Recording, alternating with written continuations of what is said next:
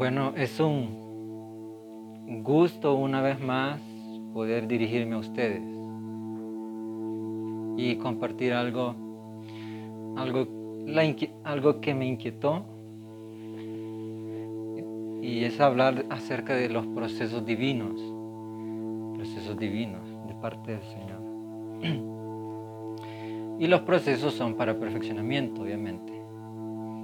Tengo experiencia y y créanme, créanme, este, cuando yo sé que no estoy en un proceso, trato de disfrutarlo.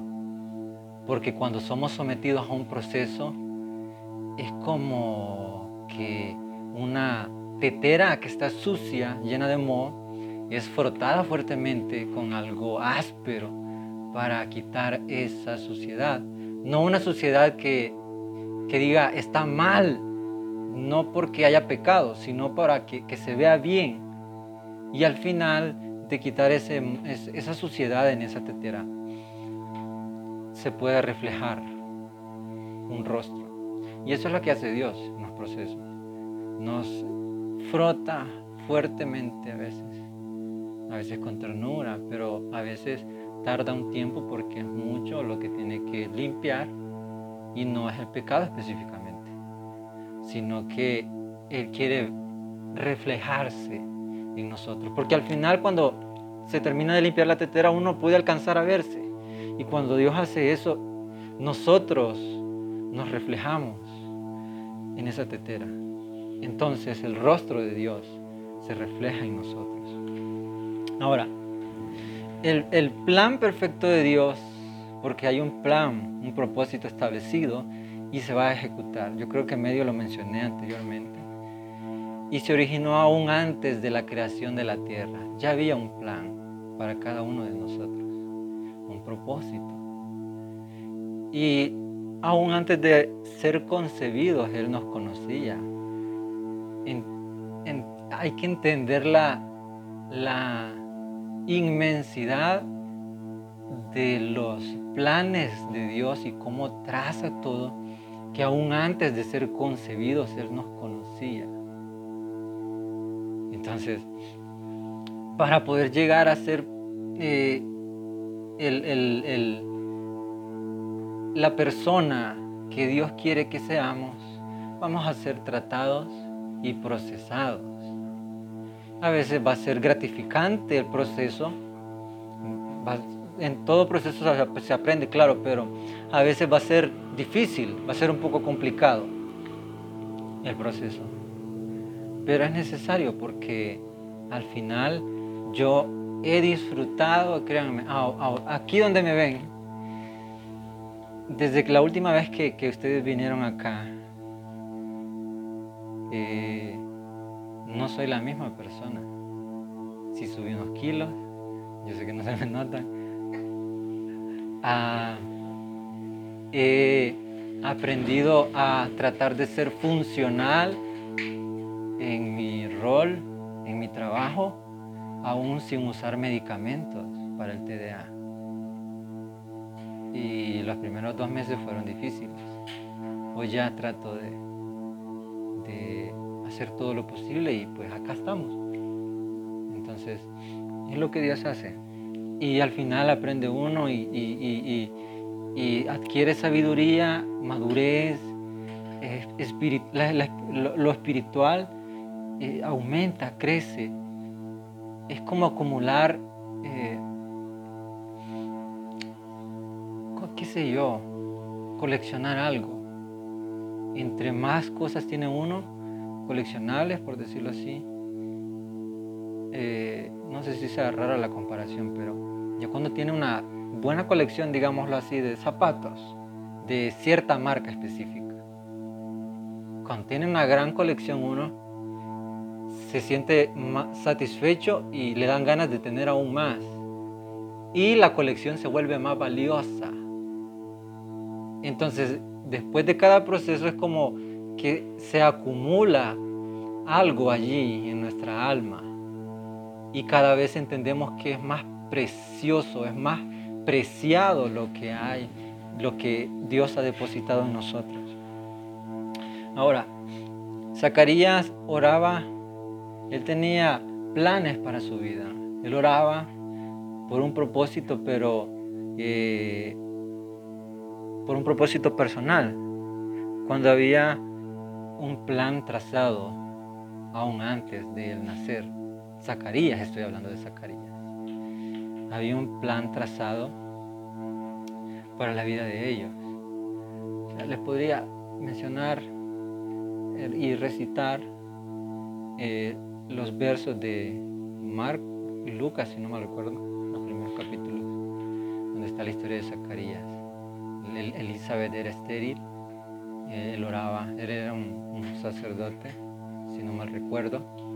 Entonces, él quería un hijo para instruirlo en su labor y que siguiera su ejemplo. Ese era su propósito. Y oraba al Señor en su juventud. Y hay que entender esto. A veces en nuestra juventud no vamos a recibir lo que queremos, pero algún día lo vamos a obtener.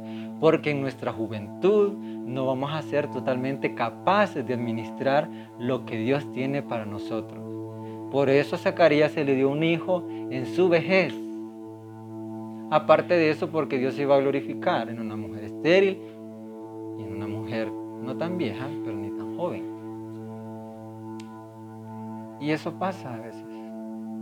Recibimos las cosas que queremos mucho tiempo después de, después de haber orado tanto, clamado, quizás al año, a los dos años, a los cinco años, qué sé yo.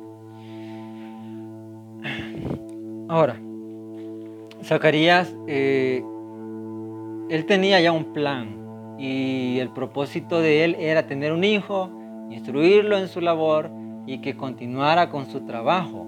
Pero Dios tenía otro plan. Dios los había escogido a ellos para preparar eh, el camino y la llegada del Mesías y este bebé iba a venir a ser una persona que nosotros, de la cual predicamos y aprendemos. Y este es Juan, que de hecho el nombre Juan fue sugerido por Dios, obviamente, a través del ángel. Y como costumbre se ponen nombres que hay en la familia. Por ejemplo, mi segundo nombre es heredado. El primero se los comenté creo que en la, vez pasada. Eh, al final me cayó el 20 porque me llamó Gerson y toda la cosa. Pero Juan, ¿por qué Juan? No hay ningún Juan en la familia. Pero era un nuevo comienzo. Era un plan que Dios había trazado aún antes de la creación de esta tierra. Y aún antes de, de que Juan fuera concebido porque Zacarías estaba orando por un hijo. Sí, iba a tener un hijo. Dios ya sabía que iba a tener un hijo. Ya tenía un nombre para su hijo. Entonces es una, obviamente la palabra se confirma, ¿verdad? Que aún antes de ser de nuestra concepción Él nos conoce y sabe nuestro nombre. Ahora, hay una cosa que aprendí acerca de lo que pasa cuando Él se encuentra con el ángel, el, ángel en el lugar santísimo y es que queda mudo. El ángel le dice hasta que tu mujer dé a luz vas a poder hablar. La Biblia es, explícita al decirnos, ¿verdad? De, por no haber creído a estas palabras, no vas a, tener el habla durante tantos meses. Y él se comunicaba con lo que podía, con tablas qué sé yo, pizarras, lo que en ese tiempo, o con un iPad, no sé, cosas así de ese tiempo. Ahora, escuché un comentario de un pastor que dijo, si Zacarías hubiese podido hablar durante esos nueve meses, él probablemente hubiera interferido en el plan de Dios y se hubiera metido y hubiera dicho, no, va a ser sacerdote y punto y se va a llamar Zacarías como su padre. Y a veces a nosotros nos toca prácticamente quedarnos sin habla porque si nosotros decimos algo y carnalmente tomamos decisiones, va a ser en base a, lo que nosotros queremos y deseamos, no a lo que Dios desea. Entonces si Zacarías hubiera podido hablar, él hubiera podido interceder y decir, no, es que no, es mi hijo, él va a ser sacerdote, él se va a llamar Zacarías o se va a llamar como alguien de mi familia, no Juan. Y entonces se llega el día, él entiende el plan, el propósito de Dios y al final él, igual, si no mal recuerdo, profetiza eh, después del nacimiento de su hijo, muy feliz y todo. Encantado de la vida, feliz. Porque se le cumplió su petición y en su vejez poder tener un hijo y criarlo y saber de que hay un propósito más grande del que él pensaba y tenía para su hijo. A veces soltar nuestros sueños y planes nos llevan a otro nivel de madurez y sabiduría. Soltar nuestro y va a sonar para ustedes que tienen sus planes y sus sueños, quizás parece un poco loco, pero ustedes tienen aspiraciones personales, tienen sueños. Pero a veces va a tocar que desprendernos de ellos, soltarlos, porque es como una carga que llevamos que no nos dejan avanzar. El año pasado me tocó pasar ese proceso. Um, un viernes en la tarde me peleé con mi papá. Nos gritamos, le falté el respeto, discutimos. Y como les dije la vez pasada, pues yo hubiese nacido en Houston y todo eso, pero Dios me, mandó acá a este país y aquí quiero estar ahorita. Si Dios me quiere mover a otra nación, que pues que Él sea el que me dirija. Entonces, ah, pero siempre quería ir a Estados Unidos.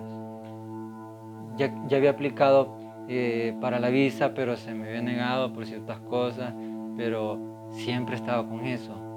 Y Dios había puesto sueños, había puesto señales en, el camino durante un lapso de como tres o cuatro años de que sí ibas a ir.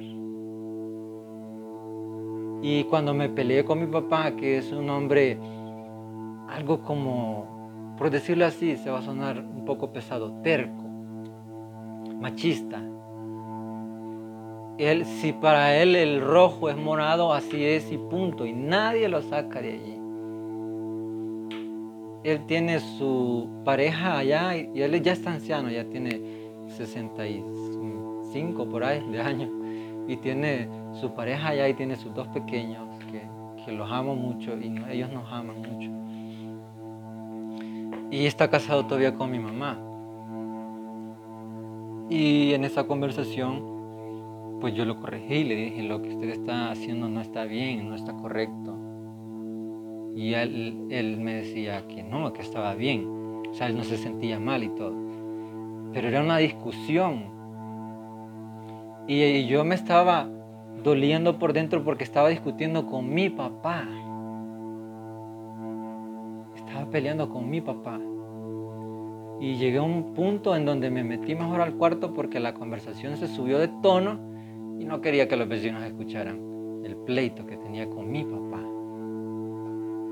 Ya cuando estábamos demasiado enojados, yo le corté y empecé a llorar. Y de repente sentí de parte del Espíritu Santo hacer algo. Y lo que hice fue, y le dije al Señor, Señor, tú sabes mejor que nadie las ganas que tengo de poder pisar el suelo estadounidense. Yo tengo ese sueño, quiero conocer Houston, no sé qué hay allí, pero mi corazón me está llamando, me está guiando y me está, está gritando que, que vaya a Houston, pero yo te entrego ese sueño y me dolió soltarlo como Porque toda mi vida he querido conocer Houston. Y le dije, Señor, te entrego este sueño. Prefiero que mi papá te conozca a ti. Así que te entrego este sueño en tus manos. Porque prefiero que mi papá mejor te conozca a ti antes que yo conocer Houston. Y me dolió en el alma. Me dolió como no tienen idea. Es como quitarse una bendita que está bien pegada, pero con mucho dolor. Ah. Sí, me quebré ese día, pero sentí que se liberó algo y me sentí más libre, más presto más atento para la obra de Dios porque ya no estaba pensando en mis planes. Y luego tuve que entregar otros dos sueños. Ya me dolieron menos, ¿verdad? Porque ya había pasado la primera fase. Entregué tres sueños personales. Y después de eso, ya estaba como quien dice, bueno, mis anhelos te los entregué, los dejé en tus manos y yo sé que están mejor allí. Es por, un ejemplo, ustedes tienen 5 dólares. En sus manos van a estar seguros. Si los conservan allí, ahí van a estar. Pero si ustedes deciden tomar esos 5 dólares y entregárselos a Dios, dejarlos en sus manos, va a ser algo maravilloso con ellos. Y así pasa con los sueños. Yo no sé qué va a ser más adelante, qué, pero yo le entregué tres sueños muy importantes de mi vida. Pero me centro en este, en el primero, y el que les quiero compartir. Y después de esto, bueno, me siento libre de estar dedicando cierto tiempo y concentración en mis sueños y en mis planes. Ahora estoy más atento a concentrarme, a trabajar en la obra del Señor. Y fue un proceso y todo eso. Y ahora ustedes ven esto y la idea que se tiene y todo de trabajar con los niños poder disipularlos y todo. Fue difícil. Y a, los, como los dos días, qué sé yo, le dije a mi hermana, conseguime una bandera de Estados Unidos y me la mandás. Ahí tengo colgada la bandera. Y siempre me acuerdo. Sé que no, ya, ya entregué ese sueño, no, no, no me lleno de esperanza, por decirlo así, de que algún día, yo digo algún día, no, ya lo entregué, no es mío, no depende de mí. Tengo esa bandera allí y me recuerda de orar por Estados Unidos y por Houston. De hecho, aquí anda una, camiseta para recordarme. Y Dios ha puesto otras naciones también en mi corazón. Y ya compré una camiseta de otra nación, pero no la voy a comentar.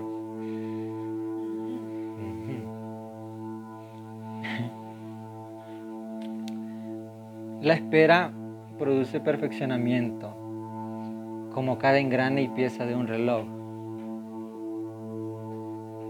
Entonces, si no tenemos eh, la paciencia para poder esperar, no vamos a ser perfeccionados.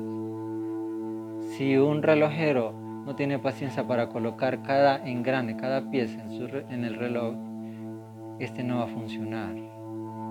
¿Por qué Jesús tardó en ascender luego de resucitar?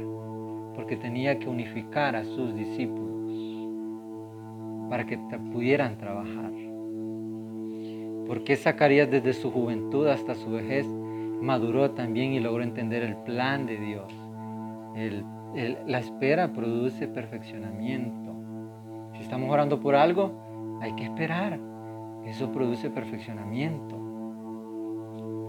Cuando Dios interviene, todos nuestros planes se reordenan, así como me pasó a mí. Todo, todo cambió y hoy me siento un poco más libre y digo, bueno, la iglesia es mi prioridad, yo no tengo planes. Proverbios 16.9 o 19.6, y creo que los dos son, dice, el hombre traza sus planes, pero es Dios quien le traza el rumbo. Yo no sabía que iba a terminar en asambleas de Dios y mucho menos como pastor de asambleas de Dios. Y me cayó el 20 y, entendí cómo, cómo trabaja Dios cuando un tío abuelo me, me comenta la historia de cómo su abuela había llegado al Evangelio. Y fue eh, precisamente en una iglesia de San Miguel en el barrio El Centro, hace más de 75 años, en una iglesia de asambleas de Dios. Y al final yo terminé siendo pastor de asambleas de Dios. Y recibí escuela dominical en, en otra iglesia de otra denominación. Pero Dios sabe cómo lleva las cosas y hasta dónde nos va a dirigir. Ahora, hay procesos y para eso estábamos ahí traveseando con, con Madeline. Eh, estábamos inventando algo porque queríamos, quería hacerlo bien.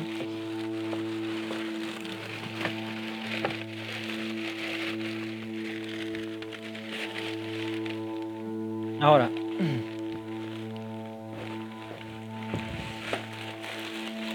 hay momentos en donde en donde Dios nos va a tratar a nosotros como como barro. De esta forma, Él nos va a tratar como barro. No, no, no, no. Los que están escuchando no, no, no están viendo, pero estoy eh, utilizando algo que parece como barro para hacer una vasija. A veces Dios está aquí moldeándonos y diciendo, es que yo te amo, pero no entendés. Algo así, no entendés. Es que estas son las decisiones que tenés que tomar. Este es el camino que tenés que tomar. Este es el lugar donde tenés que ir. Inclusive esta es la esposa que tenés que escoger. Y, ahí está él con paciencia y digamos que se va formando ya la vasija. No está quedando tan perfecto como quisiera, pero algo más o menos. ¿verdad? Va quedando ya la vasija y Dios está trabajando ahí. Y somos procesados como barro. Y ya cuando va tomando forma, en medio del proceso Dios dice, me parece, bueno, va bien, pero hay algo que, que no entendió este muchacho o esta muchacha. Entonces hay que empezar.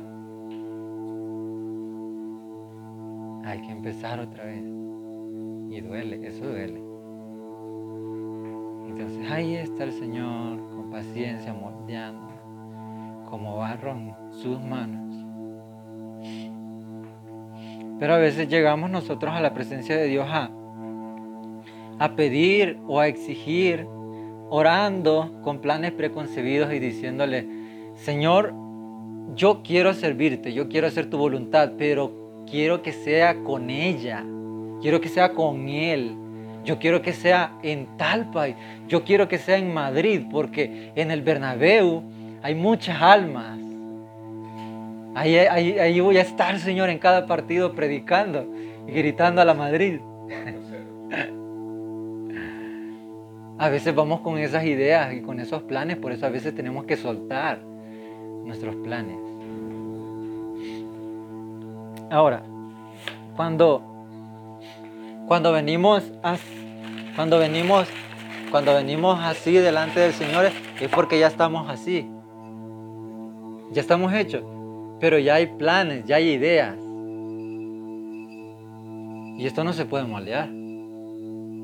Entonces, Señor, sí, yo quiero ser pastor, pero yo quiero una iglesia que tenga más de 10 miembros, que tengan 20 al menos, 40 o 70, o una mega iglesia, donde tenga un equipo de trabajo muy grande y que haga todo mi trabajo y yo solo recibir los diezmos. ¿Qué?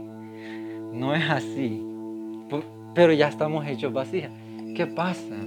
¿Cómo, ¿Cómo puede hacer Dios? Pero hay algo maravilloso de parte de Dios cuando ya estamos así. y viene este proceso.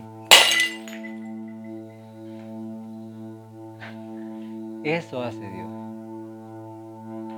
No es a tu manera, es a mi manera.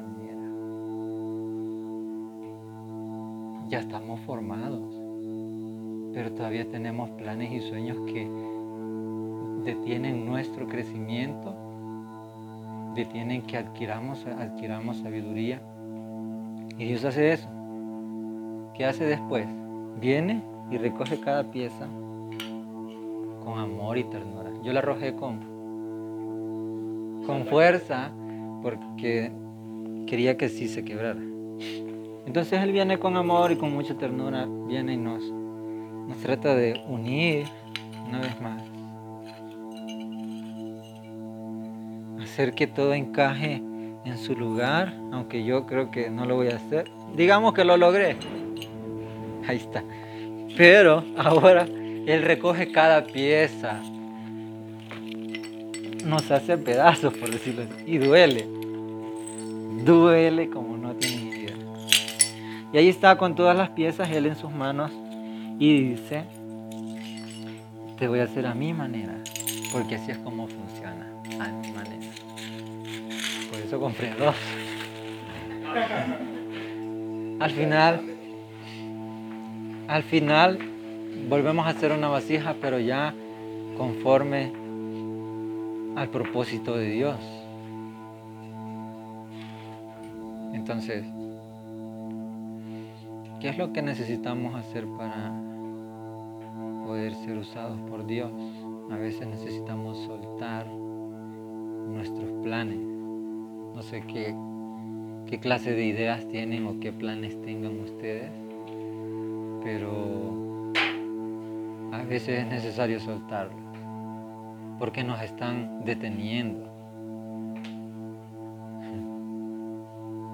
Tuve que soltar a la mujer que yo creí que era la mujer perfecta para mí y la amé con todo mi corazón. Y cumplía todos los requisitos, todos. Pero tuve que soltarla. Señor, es tuya. Y me he sentido bien desde entonces. Siento que nuestra relación es, mm, ¿cómo decirlo? Más agradable. Yo le hablo a él, él me contesta, me visita. ¿Por qué? Porque no estoy tan afanado en mis planes. Señor, yo quiero que hagas esto. Sí, yo, yo quiero esto, yo quiero esto. Pero ¿qué es lo que quiere el Señor? hacer algo maravilloso en nuestras vidas. Por eso los procesos divinos y a veces no los entendemos. A veces estamos en el proceso de ser barros, luego estamos como vasijas con planes preconcebidos. Pero tiene que el Señor quebrar, quebrarnos. A veces nosotros decimos, ¿por qué, no, ¿por qué me pasa esto? ¿Por qué no me salen las cosas? en lugar de avanzar sentimos que vamos para atrás. Y es por eso, porque el Señor está trabajando con nosotros y esos pedazos los está uniendo para que todo embone bien se perfeccione. Y yo no sé, no, la verdad, cada quien sabe qué es lo que tiene, que sabe que lo está deteniendo y hay que soltarlo. Así que los invito nada más a hacer una breve oración para finalizar y pues en lo secreto, no es que ustedes lo van a gritar y decirlo, esto, lo otro, te lo entrego Señor, pero en lo secreto, pues si es necesario soltar cosas, sueños, planes, anhelos. Hay que hacerlo. Así que oramos y pedimos al Señor que nos guíe porque si seguimos así no, la verdad yo siento que he avanzado mucho en, pocos meses después de haber entregado tres sueños de toda mi vida Fue el sueño de toda mi vida. Y ahora solo vivo para Él. Ahí ando. Me siento más, más libre de decirle sí a lo que sea, que sea para su obra. Así que oramos. Padre, tú mejor que nadie conoces nuestros corazones. Tú mejor que nadie conoces nuestras intenciones. Pero hay un plan que se está elaborando. Aún antes de nacer, tú habías preparado un propósito para nuestra vida. Pero a veces nuestros deseos y sueños impiden que avancemos en tu obra como Zacarías, él quería un hijo que sirviera como levita. Pero Dios estaba preparándolo para que su hijo fuera un profeta y que preparara el camino para el Mesías. Y dichoso Zacarías, que fue escogido entre muchos para ser el padre y poder instruir al último, al penúltimo profeta, porque Jesús es el profeta de profetas, al que iba a preparar el camino del profeta del profeta. Dichoso Zacarías y Elizabeth por tener ese, ese honor de tener a un profeta que le predicó a su pueblo de alguien del que se había profetizado muchísimos años antes. Y es que cuando nosotros decidimos callar y cuando nosotros decidimos no intervenir en tus planes, tú te manifiestas y te glorificas, Dios. Y lo que haces es más maravilloso que de lo que nosotros tenemos pensado. Tu palabra dice, mis planes acerca de ustedes son buenos. Yo tengo planes para ustedes. Y tu palabra también dice, mis pensamientos son mejores, más altos aún que sus pensamientos. Mis caminos, que sus caminos son más grandes. Y nosotros, Señor, cualquier sueño, cualquier deseo o anhelo que tengamos, lo entregamos a ti, Señor, porque no queremos estar estancados. Lo que queremos es avanzar. Lo que queremos es cumplir el propósito por el cual tú nos trajiste a este mundo. Hay mucha necesidad en todos lados, pero vamos a ir donde tú nos necesites, donde tú quieras que vayamos, donde sea necesario y te pedimos que nos des gracia, que nos des sabiduría, que nos des de tu presencia. Y entregamos, Señor, y soltamos todo aquello que nos detiene. Puede ser un sueño, dos, tres, qué sé yo. Pero están mejor en tus manos que en las mías, porque yo no puedo hacer nada. No puedo hacer que se cumpla. Pero si, te lo entrego a ti, tú puedes hacer algo maravilloso, mejor de lo que yo puedo imaginar. Y por eso te doy gracias, Señor. Tú has sido fiel, Señor, has mostrado tu mano de misericordia y, favor. Y yo sé que así va a ser. Lo que nosotros estamos pidiendo hoy, probablemente lo recibamos dos, tres décadas después, porque vamos a estar listos y vamos a disfrutar esa petición que fue respondida. Tú has sido bueno y maravilloso, Señor, y yo te doy las gracias por eso y te bendigo, Jesús.